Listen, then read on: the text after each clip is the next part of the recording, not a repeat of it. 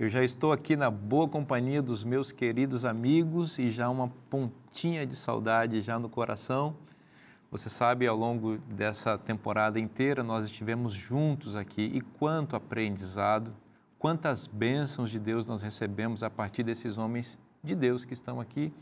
E o meu coração está cheio de gratidão a eles e a Deus, sobretudo, pelo privilégio que eu tive de conversar com eles ao longo desses dias e transmitir isso também para vocês. Eu queria aproveitar esse momento agora para fazer a minha palavra de gratidão e eu acho que também externo a gratidão de todos vocês que nos acompanharam ao longo dessa temporada. Pastor Elton, muito obrigado, viu, por ter deixado lá a Faculdade Adventista do Paraná esses dias e trazer todo esse conhecimento. Nós que somos amigos, fomos colegas de mestrado, e para mim foi uma grande alegria ter você aqui com a gente. Muito obrigado mesmo, viu, Elton? A honra foi minha e espero que a gente tenha dado uma pequena contribuição aí de alguma coisa para a gente crescer na vida espiritual juntos. Contribuiu muito, meu amigo. Muito obrigado. Pastor Marcelo Carvalho, poxa, eu fiquei tão feliz de conhecer você. Eu já tinha assistido algumas pregações suas aí e eu gostei sério? muito, sério. e você é uma pessoa muito especial, um homem de Deus. Amém muito divertido também. Okay. Isso é muito legal, é, enche a vida de alegria. O bom humor é muito importante, né? E, e, mas além disso, é um especialista, né? No assunto que nós trabalhamos aqui. Você é responsável por, por essa área aqui no estado de São Paulo, né? da administração da vida, da mordomia cristã. Tem abençoado tantas pessoas e dedicou esse, essa parcela do seu tempo para estar aqui com a gente. Muito obrigado. Eu que agradeço o privilégio de representar aqui os meus oito colegas, né, Sim. com quem nós dividimos a tarefa de ensinar a igreja sobre esses assuntos tão importantes da mordomia. Então, que você também em casa tenha sido abençoado. Amém. Pastor Marcos Bonfim, que honra também receber o senhor aqui. Eu fiquei muito feliz com o senhor ter aceitado o nosso convite. O senhor que tem uma responsabilidade tão grande, né? Administra essa pasta, vamos chamar assim, da uhum. mordomia cristã para o mundo inteiro, né, na Igreja Adventista do Sétimo Dia. São muitos os países e eu fiquei muito honrado de o senhor ter reservado, assim, na sua agenda tão disputada, esses dias para estar conosco. Eu tenho certeza que a gratidão que eu estou expressando aqui é de milhares de pessoas que fomos abençoados com a sua participação aqui. Eu sou grato a Deus pelo privilégio de poder ter tido essa experiência, que foi mais que uma participação, foi uma experiência que nós tivemos juntos aqui, e, e pelo convite Fiquei honrado pelo convite e quero agradecer a você e aos colegas por essa experiência. Eu acho que nós crescemos juntos, nós aprendemos coisas juntos, aprendemos enquanto falávamos, né? É, e tivemos a bênção de Deus aqui. Obrigado. Amém. Amém. Quero pedir o Senhor para orar para nós, por favor. Senhor, nós estamos iniciando o estudo final dessa temporada. Vamos conversar sobre a recompensa nós queremos amar a Sua vinda, Senhor. Nós Amém. queremos aguardar a Sua vinda. Nós queremos apressar a Sua vinda. Nós queremos que ela ocupe os mais profundos anseios do nosso coração. Amém. Então, Senhor, convidamos ao Senhor para estar conosco. Em nome de Jesus. Amém. Amém. Amém. Muito obrigado, Pastor Marcos. Nós vamos concluir a nossa série hoje aqui falando de recompensa da fidelidade. A fidelidade não é algo vazio, ela não é algo que, repercute, que não repercute em alguma coisa, ela tem um, um efeito.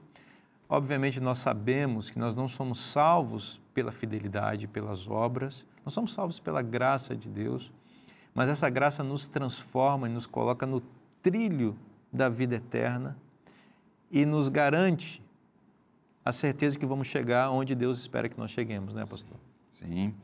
Inclusive, o verso para memorizar aqui, é, acho que não tem nenhuma vez que eu, for, que eu vá pregar de mordomia que a gente pelo menos não cite, né? que a uhum. gente não mencione esse verso.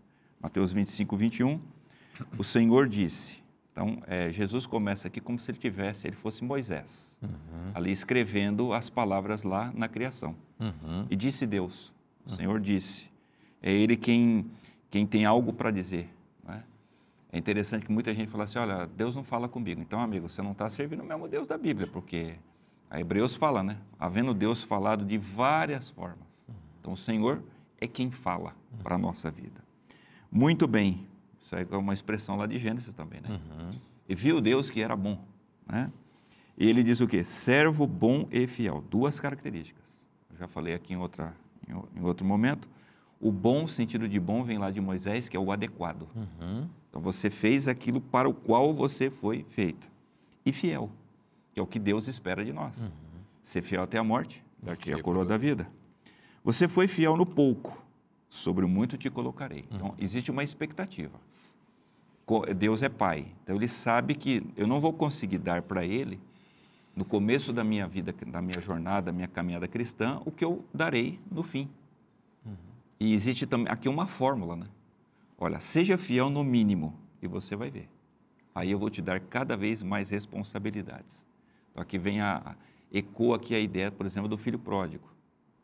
Ele sai de casa sendo um mau filho, aquele filho que desperdiça tudo. Quando ele volta, interessante, o pai restitui as mesmas funções que ele teria se tivesse ficado. Uhum. Tá aqui o anel para você assinar o cheque. Está aqui todas as coisas da fazenda, você, eu, eu, confio em você, você vai administrar. Por quê?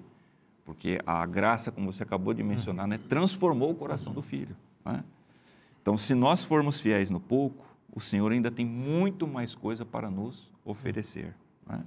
Então aqui você vê, né, o dízimo a gente é o mínimo que a gente devolve. Hum. Filho, se você for fiel nisso, você não faz ideia do que virá ainda hum. à sua frente, o dízimo, a oferta, é, o mínimo do tempo, né, que você dá ali, a obediência ao sábado e assim vai. E aí a grande promessa: venha participar da alegria do seu Senhor. Que é uma referência clara do céu agora, mas principalmente do céu no futuro. Estaremos lá com Ele. Que maravilha. É, num dos estudos passados, né, a gente relembrou o fato de que Jó diz nu, vim para esse mundo Isso. e nu sair. E a gente, no tempo que estamos vivos, nós recebemos coisas que vamos ganhando e, e ao final da vida perdemos tudo. E Ellen White fala isso. Ela diz que nós estamos colocados nesta terra sob teste Perfeito. para ver se a nós podem ser confiadas riquezas eternas. Né? Se eu não sei fazer uso das riquezas temporais, que são tão pequenas, é, né? se eu não consigo vê-las como pertencendo a Deus e trabalhar para a honra e glória de Deus, como que Deus vai poder me levar para a nova terra e me confiar riquezas eternas? Então, nós estamos aqui sob teste, né? E a gente precisa pedir ajuda a Deus. Senhor, me ajuda a viver com essa visão de eternidade. Assim como para Eva era só um fruto, não, mas para que, porque como Deus faz questão de só um frutinho, uhum. e sentido faz isso então? Mas era o teste uhum. para que eles pudessem ter o quê? O privilégio de ter o todo, né? É, esses dias escutei o pastor Tim falando, né? Ele dizendo, tem coisas que em si não são erradas, mas Deus escolheu estas coisas, algumas dessas coisas como testes, né? E, mas qual o problema que eu tenho em pegar essa fruta aqui? Isso não é problema algum. A fruta em si mas Essa fruta em si talvez não fosse o problema. Eu é, gosto de ver que Deus sempre tem uma consequência, né? Ele sempre permite uma consequência, ou da fidelidade ou da infidelidade. Né? Uhum. Quando a gente vai para um caminho que não é o que Ele planejou para nós, a gente, como dizem na minha terra, a gente dá com os burros na água, né? A gente bate com o nariz na porta, a uhum. gente, a gente acaba se complicando. Mas quando a gente é fiel, a gente é recompensado. Né? E, e, esse texto aqui do verso para memorizar, ele é fantástico porque ele sublinha uma das coisas que nós vamos receber de Deus, né? São muitas. Uhum. É, eu gostei muito de uma pergunta, pastor Vinícius e amigos, é, que está aí no nosso guia de estudo na, no sábado, que diz assim, o que nos foi prometido e que garantia temos de que essas promessas serão cumpridas. Porque promessas, é, a gente está acostumado, né? A gente às vezes recebe muita promessa por aí. Né? A gente vai numa loja comprar, a gente recebe promessa do vendedor, a gente vê promessas de campanhas eleitorais, a gente vê promessas de, de pais para filhos, de patrões para empregados. A gente está acostumado com promessas. Mas nem sempre aquilo que é prometido é realizado. É, como é que a gente pode ter a garantia, então, de que as promessas de Deus, e essa é uma delas, a gente vai ler outras, elas vão se cumprir? Bom, eu acho que aqui nós temos dois aspectos, né? Mas um deles que eu quero sublinhar, eu vou ler um texto de Romanos, capítulo 8, se você quiser é, acompanhar conosco aí em casa também, Romanos. poderá fazê-lo. 8, Romanos 8. Para mim esse texto é fantástico, Romanos 8, verso 32. É, esse é um dos meus textos favoritos da Bíblia e, e, eu acho que esse texto ele dá a mensagem bem clara de como que a gente pode ter a garantia. O texto diz assim, aquele, falando de Deus, que não poupou o seu próprio filho, antes por todos nós o entregou, a gente já viu isso em outra lição, a, a, grande, a grande oferta dada foi o próprio Cristo. Porventura, agora vem a pergunta retórica de Paulo, né? Porventura não nos dará graciosamente com ele todas as coisas? Meu amigo, a maior evidência de que ele vai dar todas as coisas é que ele não poupou seu próprio filho. Ele deu todo o céu. Então nós podemos dormir tranquilos, sem estresse, sem angústia, por esse ângulo de que as promessas de Deus, elas têm uma garantia, né? elas vão se cumprir. Mas há um outro aspecto também. Eu queria acrescentar, Elton, nessa questão da, da garantia, a definição clássica bíblica de fé, que é Hebreus 11, verso 1. Lá está escrito assim: Ora, a fé é a certeza de coisas que se esperam, a convicção de fatos que não se veem. Então, a expressão aqui, a fé é a certeza. A palavra grega para certeza aqui tem que ver com garantia, é o penhor. Uhum. O que, que é o penhor? A certeza, a garantia de que as coisas vão acontecer. A fé. Uhum. E a fé não vem de nós, diz o apóstolo Paulo. Ela vem de quem? De, de Deus. Deus. de Deus. E ela se origina onde? Na palavra de Deus. É. Então, a fé vem pelo ouvir e ouvir da palavra de Deus. Portanto, tem um, um ciclo aqui que se inicia em Deus. Deus fala, eu acredito no que ele fala, eu creio no que ele fala, e se forma então a convicção na minha vida de que aquilo que ele falou vai se cumprir. Portanto, Exatamente. Deus disse, eu creio, vai acontecer. Por isso que a gente fala aqui, se está na Bíblia, é bom para você, porque se está na Bíblia, vai acontecer. A tragédia da vida de muitas pessoas é descrer naquilo que Deus disse. Então, se Deus disse, olha, filho, seja fiel a mim, porque a coroa da justiça está guardada para você, pode acreditar na coroa, meu irmão. É igual o apóstolo Paulo falou, ela já está guardada para mim.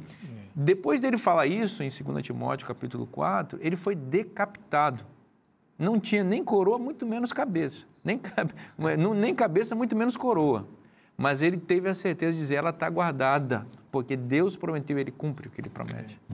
Agora, é, para aquela pessoa que não acorda todas as manhãs para ler a sua Bíblia, estas coisas que a gente está conversando aqui não fazem o menor sentido. Porque, como você disse, você mencionou, Romanos 10, 17, né? A, a fé vem pelo ouvir e ouvir a palavra de Deus. Poderia ser o ler hoje em dia. Claro. Né?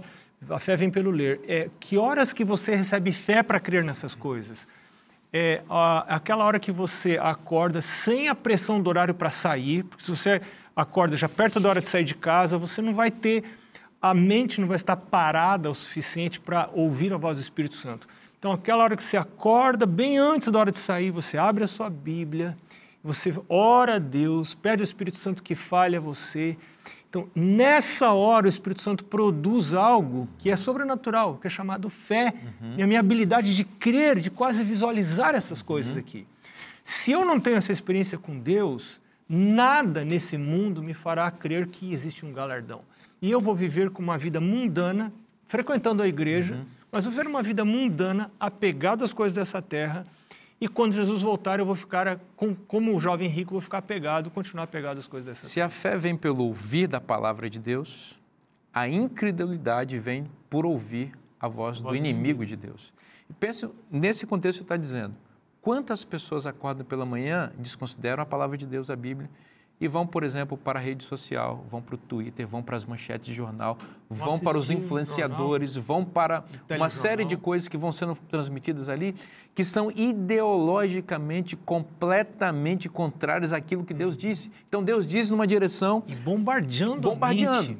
Aquilo que está lá na, na mídia, que você vai ler pela manhã, você abre o olho e em vez de dirigir sua atenção para Cristo, você vai dirigir para essas coisas, ele vai dizer coisas contrárias àquilo que Deus diz e você vai acreditar. Exato, e você vai viver dúvida. pautado nessas coisas. Aí vai ser um cristão morto. Sabe o que é interessante? É que a gente não. Deus nunca pede que a gente creia numa coisa no vácuo, né? A gente vai crer, mas há evidências de que vale a pena crer, né? Ele já deu demonstrações claras de que essa fé, se alimentada pela comunhão, pelo estudo da Bíblia, pela oração, ela tem solidez, ela tem uma base sólida. Né? Eu queria só acrescentar uma coisa, eu sei que o pastor está se preparando para falar aqui. É, é, eu acho que dentro desse contexto aqui, talvez a prática mais importante, mais radical, mais fundamental da nossa vida cristã não é o devolver o dízimo, nem é da oferta e nem é guardar sábado, mas é a regularidade da, do meu momento de acordar e ir à presença de Deus. Buscar em primeiro lugar o reino de Deus, a sua justiça e todas as outras coisas serão acrescentadas. E Satanás quer me desviar isso, quer me fazer entrar em dívidas para eu trabalhar, feito um louco, correr uhum. com a mente nesse mundo, mas Deus me chama cada manhã para ir à sua presença, para estudar a sua palavra, estudar a lição da escola sabatina, uhum. orar, ter um momento de oração. Acho que isso é a coisa fundamental. Consegue? Não, eu só diria o seguinte: é, não faltam coisas para tirar a nossa atenção disso. Uhum. É, o, o, o, guia aqui fala sobre a recompensa pela perseguição. Uhum. Você quer um momento que você fica mais desesperado em não colocar sua mente em Deus do que alguém vindo para cima de você? Mas ele fala: até quando vocês forem perseguidos, eu tenho um galardão para vocês. Amém. A gente está conversando aqui sobre recompensa hoje. A fidelidade é uma coisa que repercute na vida de forma real. E a gente viu no bloco anterior que a gente pode ter certeza disso, porque a fé garante isso. Jesus falou e o que ele fala, ele cumpre. Ele cumpre exatamente o que ele diz. E uma das bênçãos maravilhosas, pastor Marcelo, umas não, né? a gente tem que dizer que esta é a bênção, né? É a promessa da vida eterna. A gente não foi criado para morrer.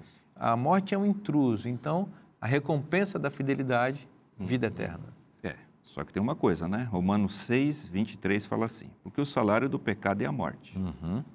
mas o dom gratuito de Deus é a vida eterna em Cristo Jesus, nosso Senhor. Então veja, você tem duas opções. Uhum. Você pode escolher a morte. Né? Então, é, eu penso assim: o, o cristão, ele é o camarada mais livre que existe na Terra, porque ele pode escolher as coisas boas, ele pode escolher ser fiel a Deus. Foi aquilo que Josué fez diante do povo. Né? Uhum. Ele estava perto da morte. Olha, e aí? Eu não sei o que vocês querem, mas eu e minha casa serviremos ao Senhor. Uhum. Eu acho que esse é o melhor caminho. Mesma coisa fez Elias diante de Israel. Olha, tem, tá, oferece aí os, os sacrifícios aos deuses de vocês, mas depois vamos oferecer uhum. aqui para a, a Jeová. Então vocês têm que tomar uma decisão. Até quando vocês vão cochear entre dois pensamentos? Uhum. Então, hoje nós precisamos escolher a vida. E nós só vamos estar na eternidade porque nós escolhemos isso. Agora, não dá para ficar, né? Ah, uma hora eu estou com o pé lá, outra hora eu estou com o pé aqui. E nós estudamos durante todos esses meses aí que a nossa atitude, por exemplo, com a, com a questão das, da, da parte financeira, está demonstrando isso. Uhum. As minhas escolhas demonstram, né? minhas escolhas diárias, elas demonstram que opção eu estou fazendo. Se eu estou escolhendo a morte eu só estou escolhendo a vida. Hum. Então, o que, que nós vamos responder ao Senhor do Universo diante dessas escolhas que nós fazemos a cada instante? Vamos escolher viver. É, é, às vezes eu penso que a, a morte, como você chamou, ela pode parecer mais atrativa para a gente. A gente gosta das coisas do mundo, vamos falar a verdade, né? Sim. A gente, por causa da nossa natureza pecaminosa, nós temos a inclinação natural de gostar das coisas do mundo. Uhum. E eu tenho visto assim que a solução, mas isso também tem solução. A solução para isso é ser honesto com Deus. Senhor, eu estou apreciando as coisas do mundo. Eu não gosto de ler a Bíblia. Eu não gosto da lição da escola sabatina. Eu não gosto de ir à igreja. Quando a gente é honesto dessa maneira com Deus, né? E a gente, além disso, pode dizer, Senhor, cria em mim um coração puro, renova em mim espírito reto. Me dá uma coisa que eu não tenho. Então a obra de Deus se realiza dentro de mim. É, então a santidade não é uma obra minha, é a obra de Deus, Deus em, mim, mim quando eu digo, Senhor, eu quero abrir a minha mente para que o Senhor tome posse da minha mente. Então é maravilhoso, ainda que eu seja pecador, ainda que eu seja pilantra, eu não presto, né? O Senhor, se, se eu pedir, o Senhor diz, é você. Eu não vim buscar justos, eu vim buscar pecadores. São os não dá para ter orgulho, né, pastor? É. Esse, às vezes, a gente acha que o pior pecado que existe é o pecado de fazer as coisas erradas, né? Roubar, matar, uhum. adulterar, não devolver o dízimo, não entregar a oferta. Mas o pior pecado de todos é o orgulho, porque o orgulho faz com que eu não tenha esse tipo de atitude. Uhum. O orgulhoso, ele sai de manhã e não lê a Bíblia.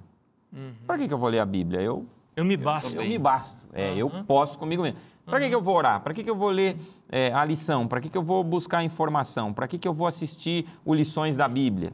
Uhum. Para que, que eu vou buscar é, na igreja uma informação importante da palavra do Senhor? Para que, que eu vou fazer esse tipo de coisa? Então, é, esse, esse talvez tenha que ser o nosso maior pedido a Deus, né, Senhor? Tira de mim esse maldito orgulho. A panca. É, exatamente, exatamente. Romanos 6, 23, que foi o texto que o pastor Marcelo leu aqui, é muito importante. É um texto muito conhecido, mas ele é profundo, né? O salário do pecado é a morte. Veja que É a eterna, né? Morte eterna essa daí do Exatamente. texto. Né? você veja que o pecado ele é um empregador que paga um salário. Então você que se filiou na empresa do pecado pode esperar que o salário vem certinho, morte eterna. E não vai faltar não, ele vai te pagar com juros e correções monetárias, morte eterna, como você disse. Agora, a vida eterna, É de graça. que é de Deus, Dom gratuito. É um dom. Observe que tem uma, um pleonasmo, aí, uma, uma redundância no original grego e em português. Dom já é presente. Isso. E não existe dom que não seja gratuito. Exato. Mas teve uma ênfase aqui. É para você ter certeza que você não fez nada para merecer esse negócio. É um presente de Deus para você. Agora, olha que interessante as nuances do texto. A vida eterna é um dom gratuito em Cristo Jesus, nosso Senhor. Ó, Ela é um dom para quem está Ele. em Cristo. Por quê? Porque Jesus é a vida. E só pode ter vida quem está nele. Se você estiver desconectado dele, e aí entram as obras de fidelidade. A fidelidade, por meio da comunhão pessoal, todos os dias, como vocês colocaram, por meio das entregas concretas e materiais que a gente vai fazer na vida, vão nos conectando, nos enraizando em Cristo. E aí, a fonte da vida é comunicada a nós. Agora, se nós resolvemos, por meio do orgulho, como você disse, nos desconectar de Cristo, eu vou trabalhar na empresa do pecado. E aí, o que, eu espero como resultado? Eu trabalhei por isso. Se você peca e acha que não precisa se arrepender, se você acha que você se basta, pode esperar que o, o seu empregador vai te pagar. E vai te pagar bem, tá? Porque o que ele prometeu. E não tem Morte meio eterna. termo, né, Não pastor tem. Vinícius? Não tem meio termo. Às vezes as pessoas podem pensar assim, não, mas eu, eu não estou com Cristo aqui, mas eu também não estou com o diabo lá. Eu estou aqui nesse... O cara que nesse- acende vela para dois santos. diz, Exatamente, né? eu estou no meio do caminho aqui. Eu gosto sempre de pensar que o muro é do diabo, né? Se eu não estou com Deus, eu já estou do outro lado. Se eu não busco a Deus, se eu não me entrego a Deus, se eu não me coloco sob o senhorio de Cristo, infelizmente eu já estou me colocando É, implícito lado, né? aqui nesse texto está a morte de Cristo. E, e eu tenho uma certa dificuldade para entender isso. E eu estou pedindo ao Senhor que me ajude a entender isso. E eu entendo pouco ainda, mas o que eu entendo é que eu sou pecador. Isaías diz que meus pecados fazem separação entre mim e Deus, e é uma separação que não tem conciliação. Momento que eu confesso que sou pecador, esses pecados são trans... e o pecado ocasiona a morte, como diz aqui. Então, esses pecados são transferidos para Cristo e Cristo morre em meu lugar e a vida eterna de Cristo passa para mim e eu sou religado com o Pai. Então, eu só posso ter acesso a Deus e a oração, e Deus ouvir a oração, e a essas recompensas que nós estamos vendo, entre elas a, eterna, a vida eterna, vamos ver Nova Jerusalém, todas essas coisas, porque Cristo morreu. E, mas se eu não confesso meus pecados, a morte de Cristo não vale nada para mim. Então eu preciso, cada manhã, tomar tempo para confessar meus pecados. Agora, o que que é pecado? É a transgressão da lei. Mas se eu não estudo a lei, se eu não estudo a Bíblia, se eu não estudo os escritos inspirados de Deus, eu acho que está tudo certo, a minha vida está boa, eu sou a pessoa mais linda desse mundo porque estou na igreja. Então, e tem gente que não lê essas coisas. Não, se eu ler, é, é, vou, eu vou ver coisas ali, é, é, Sabe vai o me que que acusar. É? O presente né? é algo que você recebe ou- não.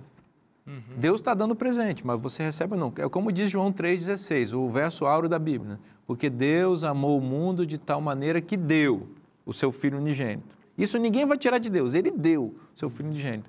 para que todo aquele que nele Crê. crê não pereça, mas tenha vida eterna. Veja Escolha. bem, Deus entregou, agora você tem que crer. Se você não crê, e como é, aí a gente volta aquele passo. Como é que crê? Como é que vem fé? A fé vem pelo ouvir Ouvir e ouvir da palavra de Deus. Você tem que ouvir Deus dizendo: Filho, eu amo você.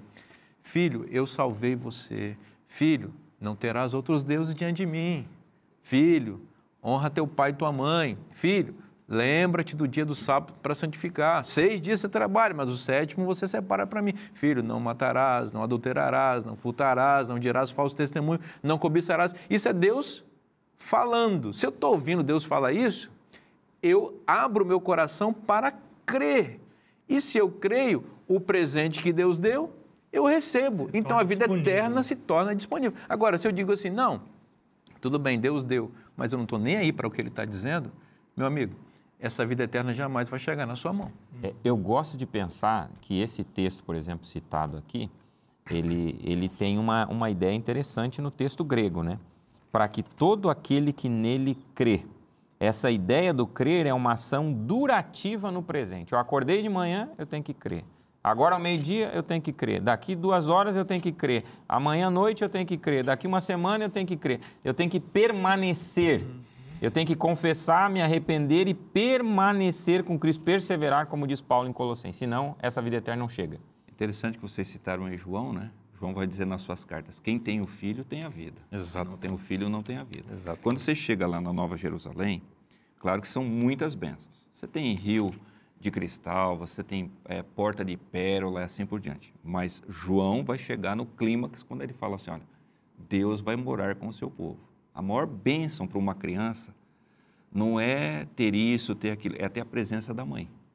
Se você perguntar para qualquer o que, que mais você quer? Não, eu quero ter minha mãe comigo. Por quê? Porque quando eu tenho minha mãe comigo, eu tenho tudo.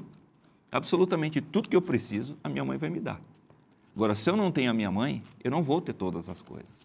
Então, João cons- constrói a sua descrição da Nova Jeru- Jerusalém dessa forma. Agora, se eu não curto Jesus agora, estar com ele todos os dias, né, pastor? Ler a sua palavra, estar próximo dele, amigo, como é que eu, se eu não curto 10 minutos com ele agora, como é que eu vou passar a eternidade com ele? E se eu não estou curtindo agora. Sabe o que é legal, pastor? Eu gosto desse texto porque ele, ele mostra uma coisa para mim. Vale a pena largar tudo aqui para ter o que vai vir lá. É, eu vou rapidinho ilustrar isso. Uma vez uma professora na, numa escola cristã adventista estava dando aula e teve a meditação. A meditação era desse texto, Apocalipse 21.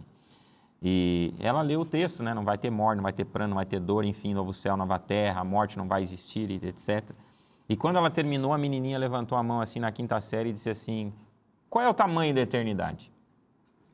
E aí a professora ficou ali, engoliu em seco, o que que eu vou responder para essa menina agora, né? Todo mundo olhando, etc. Ela falou, vamos orar, depois eu te respondo depois da oração. E ela orou, enquanto ela falava, ela orava mentalmente, Senhor, me ajuda a dar uma resposta aqui para a turma, porque agora o que, que eu vou dizer? E Deus iluminou ela e ela disse uma das coisas mais interessantes. Ela disse assim, depois da oração, imagine uma gaivota vindo e pegando uma gotinha de água a cada mil anos do planeta Terra. Tem muita água no planeta? Tem. Imagina a gaivota vem, pega uma gotinha de água, vai embora, passa mil anos, ela volta, pega outra gotinha, vai embora mais mil anos, volta, pega outra gotinha. Quando ela chegar para pegar a última gotinha de água de toda a água do planeta, passou um segundo da eternidade. E aí o pessoal, uau, quanto tempo! E a professora disse assim: o mais interessante é que não é só tempo de vida, é qualidade de vida. Eu pergunto para nós, né, o que adiantaria viver um bilhão de anos com câncer no intestino? Ninguém quer, né? Mas a vida eterna é fantástica por isso, porque ela tem uma qualidade muito, muito superior. Por isso João usa uma palavra, kainos, no grego. É uma qualidade diferente. Deus vai dar uma outra realidade que a gente não tem como comparar. É, você me lembrou de uma coisa, né? É, é, eu passei tempo, inclusive da minha vida ministerial, sem ter anseio pelo céu. Eu pregava doutrinas da Bíblia, mas eu não tinha anseio pelo céu, nem anseio por encontrar Jesus. E eu precisei passar um mês no hospital, duas semanas na UTI, estar à beira da morte, para que eu pudesse ver quão passageira é essa vida. E eu talvez não precisasse ter passado por isso. Por que, que eu fico me perguntando hoje, por que, que eu preciso passar por situações difíceis na vida para amar o céu? Será que eu não posso amar o céu, a vinda de Jesus, sem passar por essas situações difíceis, né? Mas no meu caso, eu precisei passar por isso. Eu me lembro o dia que eu estava saindo do hospital, era o dia que eu estava mais perto do céu na minha vida, né? Eu pensei, estou voltando para a vida, um presente de Deus porque eu deveria estar morto, né? E o céu passou a ter um outro significado para mim. Mas talvez para quem está assistindo a gente, é, não precisa chegar a esse ponto. Não. Talvez você pode levantar de manhã cedo e pedir, Senhor Jesus, eu, eu não tenho prazer pela tua vinda, eu não tenho visão de eternidade, me dá essa visão. E Deus vai dar, Jesus vai dar, Jesus responde a oração. Amém. Ele vai ter um pensamento muito interessante a respeito da percepção dela sobre o céu, né? Ela diz que são coisas tão maravilhosas que estão reservadas para nós, como diz a Bíblia, né? O apóstolo Paulo diz que jamais chegou ao coração humano aquilo que Deus tem preparado, nem olho já viu, ninguém jamais pôde descrever com exatidão aquilo que tem lá. E ela diz o seguinte, Ellen. White, que o céu é tão maravilhoso, tão maravilhoso, que quando nós chegarmos lá, nós vamos olhar para tudo aquilo e vamos dizer, mas eu acho que eu sofri pouco nessa vida, porque era, era tudo isso daí. Eu precisava ter sofrido mais. A, a comparação em termos de mérito, né? Claro que a gente não empresta mérito nenhum, mas a gente precisa ter essa percepção da grandeza que está preparado. Paulo fala nós, isso, né? para o peso de da glória glória. presente não são para comparar. Pode ser comparados A com a glória glória que futura, está né? reservada para nós. Então, se nós perdermos o céu, nós perderemos tudo. Se nós perdermos a esperança da volta de Jesus, a nossa vida perde o sentido. É tempo de começarmos a olhar definitivamente para o céu, tirar os olhos da terra, das coisas efêmeras e passageiras e vulgares desse mundo, tão ilusórias. É hora de olhar para Cristo e o seu galardão e a sua promessa. Deixar Jesus aquecer nosso coração com essa esperança, gente. Esse é o momento. Que legal, muito legal ter a sua companhia e a companhia desses amigos que estão aqui. Você sabe que na semana que vem a gente começa uma nova temporada com novos convidados, mas essas pessoas deixam saudade não só para o apresentador, mas também para aqueles que acompanham. Bom, eu quero fazer uma recomendação para você da importância de estudar a Bíblia com profundidade. Gente, a gente tem que nadar em águas profundas quando se trata dos mistérios de Deus. E a gente faz isso lendo a Bíblia com atenção e recorrendo a bons comentários. E nada é melhor do que um comentário inspirado. Por isso, recomendo a você os comentários da autora norte-americana Ellen G. White, especificamente separados para os temas do nosso guia de estudos. Você sabe, esse aqui é a última semana dele. Na semana que vem já tem um novo guia. Mas você pode adquirir tanto este quanto o próximo em cpb.com.br. A gente está falando aqui sobre recompensa. A fidelidade tem recompensa. Nós vimos no bloco anterior, por exemplo, a mais importante recompensa que é a vida eterna e também a Nova Jerusalém, a cidade, capital do reino de Deus, na qual nós vamos viver durante mil anos e a qual nós vamos visitar quando ela se estabelecer em definitivo aqui na terra. É bênção demais que olho humano jamais viu, nem jamais chegou ao pensamento e ao coração humano aquilo que Deus tem preparado para nós e nada pode ser comparado com isso. Vamos nos preparar para esse encontro. Bom, mas enquanto esse dia não chega, Deus nos dá responsabilidades, nos dá recursos para administrar. Não é isso, pastor Marcelo? São talentos de Deus que a gente precisa explicar o que, que é, né? Exato. Nós temos aí a parábola né, que Jesus contou, justamente explicando como as pessoas deveriam viver no tempo do fim. Esse é o contexto da parábola. Mateus 25 ali. E o que mais me chama a atenção da parábola dos talentos é o seguinte: primeiro, talento é dinheiro. Aí, até depois o, o- o- a gente pode entrar no, no- contexto de quanto valia isso, mas o que me chama a atenção é o seguinte: Tem primeiro, um matemático aqui que já fez as contas. por favor, né? pastor Elton. É, é, é, enriqueça, tá certo? A, a, a- ideia. É que o Quanto- pastor, o pastor Elton, né, né, Marcelo, ele fez umas contas aqui Isso. e fez a, assim, a, a equivalência dos talentos, Nosso tesoureiro aí. É, olha aí, dos talentos da Bíblia para os valores monetários atuais, né? Mas Exatamente. depois a gente volta com o Marcelo aqui. Sim, com certeza. O que ele tem a dizer é muito importante. Não, eu só queria sublinhar o que Ellen White falou e daí falar dos valores. Ela diz assim: foi mostrado que a parábola dos talentos não tem sido plenamente compreendida. O que ele estava falando, né? Exatamente, que às vezes a gente pensa em talento em outro sentido. Era uma, uma medida de peso, 26 a 36 quilos, e que tinha um valor monetário. É, então, só para a gente entender, um talento, 6 mil denários. 6 mil denários era o equivalente ao salário de 20 anos de trabalho, porque 300 denários era o salário de um ano. Então, você multiplica isso por 20, você vai chegar a 6 mil denários, que é o salário de 20 anos. Então, essa, esses valores que estão aqui, eles são monstruosos e mostra a grandiosidade né, de Deus. Quem recebeu cinco denários recebeu, cinco talentos. Oh, desculpa, cinco talentos recebeu 30 mil denários. Se a gente fosse fazer um cálculo aproximado, os valores não são exatos para o nosso valor em real, daria 1,2 milhões de reais. Se você pegar o que recebeu dois talentos, 12 mil denários. Nos valores de hoje, 480 mil reais. Dá para comprar um bom apartamento por aí, né? Ou uma casa, ou enfim, fazer alguma coisa. E quem recebeu um talento, recebeu 6 mil denários, o equivalente a um apartamento de 240 mil reais. Então era muito recurso financeiro. Mas não era deles. Exatamente. O Senhor que deu, né? Exato. Senhor Foi dado para administrar, é. né? Exato. Agora, é claro, pastor Vinícius, tem muita gente que fala assim, não, pastor, mas é, peraí, acho que vocês estão falando para as pessoas erradas, porque eu sou um indivíduo pobre, simples. Deus não me deu nada disso. Então, a parábola diz que ele vai fazer um acerto de contas, então eu estou tranquilo, né? Porque Deus nunca vai nada. me cobrar. Isso. Ó, eu sou pobre, eu sou simples, né? Porque na modernidade, tanto o capitalismo como o comunismo olham para nós e falam assim: coitadinho de você, você é muito pobre. Cara, você não tem nada. Mas essa não é a visão do céu. Vamos esquecer uma coisa: dinheiro compra bugiganga. As coisas mais baratas dessa vida, você usa dinheiro. Agora, as coisas mais caras, o dinheiro nunca vai comprar, porque o dinheiro não alcança isso. Uhum. E tanto não alcança que Deus fez o quê? Olha, como eu sei que você não vai conseguir comprar, eu vou te dar. Então, veja, quanto que custa um corpo? Não, não, eu acho que não tem preço. Né? Quanto que custa uma mãe? Todos nós só estamos aqui porque nós tivemos Corpo uma vive mãe. uma mãe viva, né? Isso. Quanto que custa um pai? Quanto que custam os irmãos? Quanto que custa a igreja? Quanto que custa esse planeta maravilhoso, né, com a atmosfera, com tudo aquilo que tem? O ar que a gente respira. Isso, todas essas coisas. É, é quantas pessoas aí não puderam respirar na, na, na pandemia, né? E fariam de tudo, dariam tudo que tem para uhum. conseguir respirar. É? Então lembre-se, todos nós somos milionários quando você olha no espectro do céu. Diante do universo, o Senhor nos deu tudo, como você mencionou várias vezes, né? Em Jesus nós recebemos o universo. Deus deu o céu para nós em Jesus. Essa parábola, eu penso que ela, ela tem um detalhe que vai nessa linha, pastor, e eu falo de maneira breve aqui.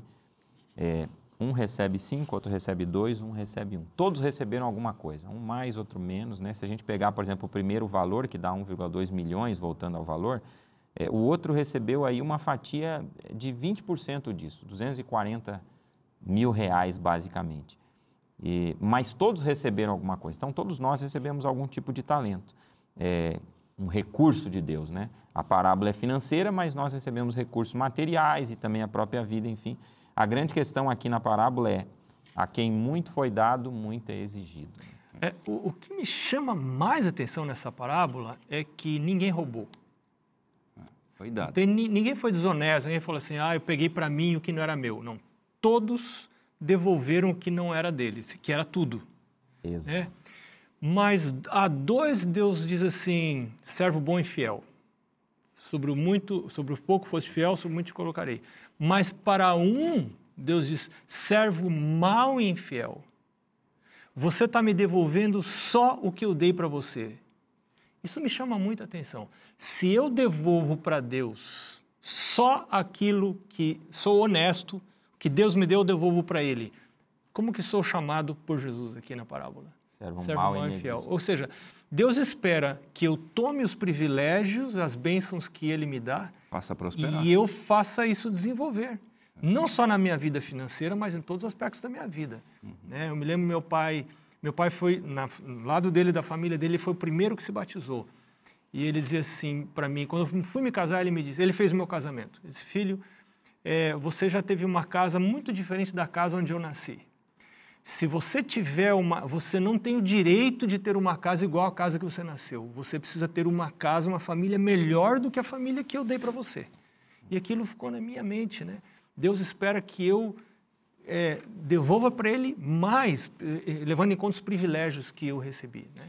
É, você tocou um ponto muito importante, porque os cinco talentos que o primeiro recebeu, os dois talentos que o outro recebeu e um talento que o outro recebeu, não eram pagamentos para eles, uhum. não eram recursos para eles, uhum. eram propriedade do Senhor do da Senhor. parábola, que ele iria voltar e requeria que aquele recurso fosse expandido, fosse aumentado. Essa era a questão.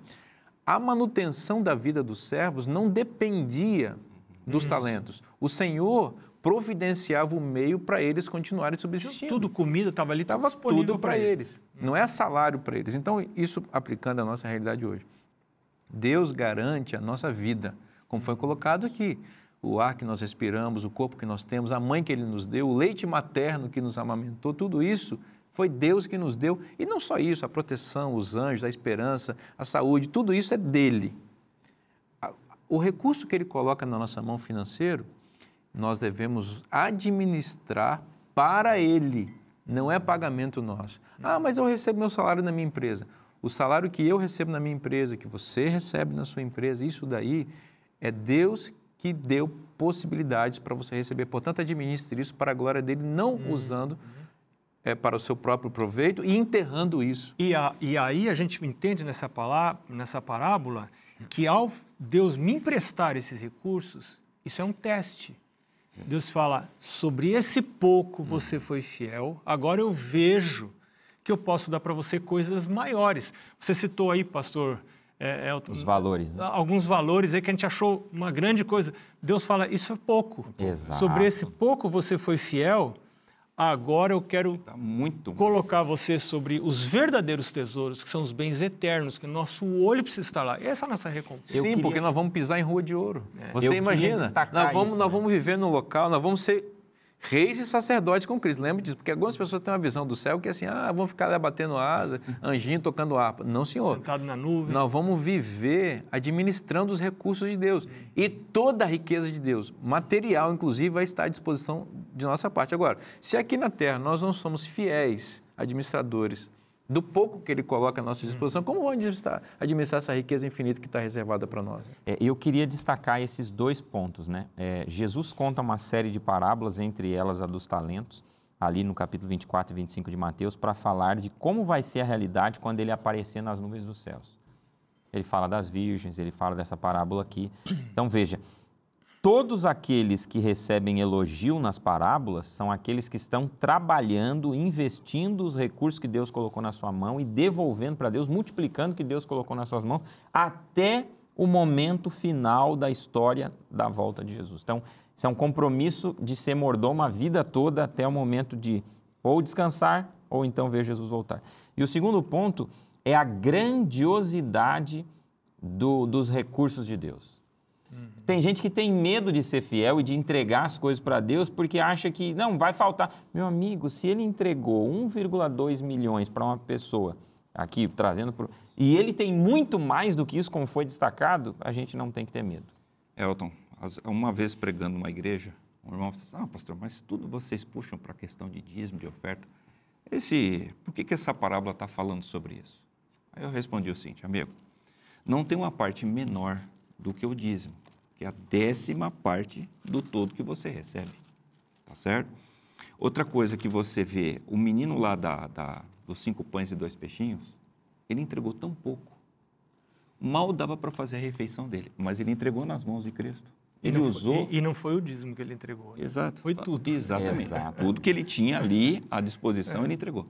Aí Jesus fez o quê? Como você entregou na minha mão, vai dar para todo mundo e ainda sobrou.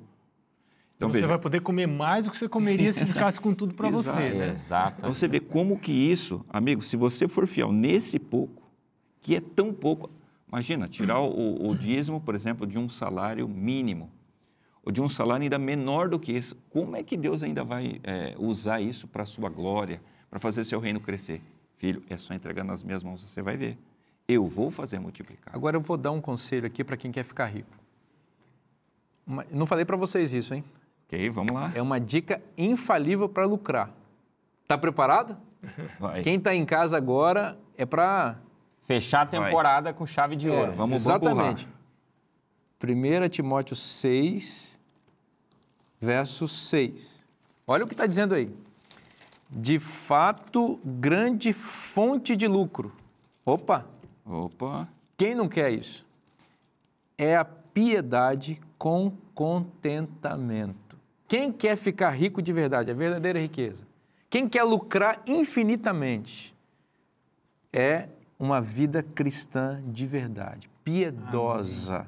Amém. E com o acréscimo do contentamento. O que é o contentamento? Ser feliz com aquilo que Ser Deus... feliz com aquilo que Deus diz. Aí o apóstolo continua na frente. Porque nada temos trazido para o mundo, nem coisa alguma podemos levar dele. Rico é quem entende isso, pastor Bonfim. Tá lembrando de Jó. E eu quero acrescentar aqui um verso preciosíssimo para mim, que tem me acompanhado a vida toda, desde que eu aceitei Jesus, eh, comecei a buscar Ele, que é Filipenses 4,19, que está aqui também na, na lição de quinta-feira.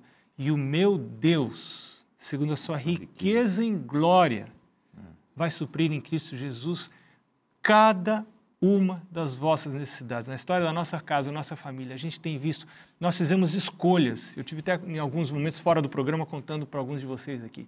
Nós fizemos algumas escolhas na nossa casa. Minha, graças a Deus, Deus me deu uma esposa que quis fazer essas escolhas junto também. De nós colocarmos uma parte significativa dos nossos recursos nas mãos do Senhor e viver dependendo desse verso aqui. Porque é uma promessa de Deus. Meu Deus, segundo a sua riqueza, Ele é rico, Ele vai suprir as minhas necessidades. E não só necessidades, porque lá, Salmo 37, verso 4, diz assim: Agrada-te do Senhor e Ele satisfará os desejos do seu coração. E a gente já viu também Deus satisfazendo alguns desejos nossos que não eram necessidades. Então, eu quero desafiar quem está assistindo a gente a fazer a prova. Se essas coisas não funcionam, você está perdendo tempo na igreja, você está perdendo tempo lendo a Bíblia, você está perdendo tempo assistindo ao Novo Tempo. É, você está perdendo tempo. Siga. Tem gente que não aproveita nem o reino de Deus, nem o reino do mundo. Hum. Né? Então, com, faz a prova, faça o teste. Agora, pastor, se ela está é, perdendo tempo em, em fazer, é, e isso, porque isso não tem valor, ela também pode estar tá perdendo tempo, porque e se isso tem valor e ela não faz, aí ela vai perder a grande recompensa. Está perdendo uma coisa ela. maravilhosa, que é você, os seus filhos verem o que é você viver do milagre. Não é o que você ganha, não é do seu salário, é o que Deus faz para sustentar você, como Ele fez no deserto. O sustento não era natural, não era fruto do trabalho, era o sustento que Deus dava. Amém. A gente precisa experimentar isso agora, porque a gente vai precisar disso no fecho de todas as coisas no tempo do fim. O salmista disse: Fui moço e agora sou velho. Mas nunca vi um justo, nem a sua descendência, mendigar o pão. Mendigar o pão. Deus é o provedor. É Ele que é o garantidor. Ele fez a promessa e Ele vai cumprir. É por isso que hoje nós temos que desviar nossos olhos da terra e colocar os nossos olhos no céu porque quando a gente olha para o céu, a gente vê Jesus, aquele que garante o cumprimento da promessa. E a gente é convidado a viver para sempre com Ele. Esta promessa, este convite e esta certeza estão na Bíblia. E se estão na Bíblia, é bom para você. Eu espero você na próxima semana com uma nova temporada, novos participantes e mais bênçãos de Deus para a sua vida e para a sua família. Até semana que vem.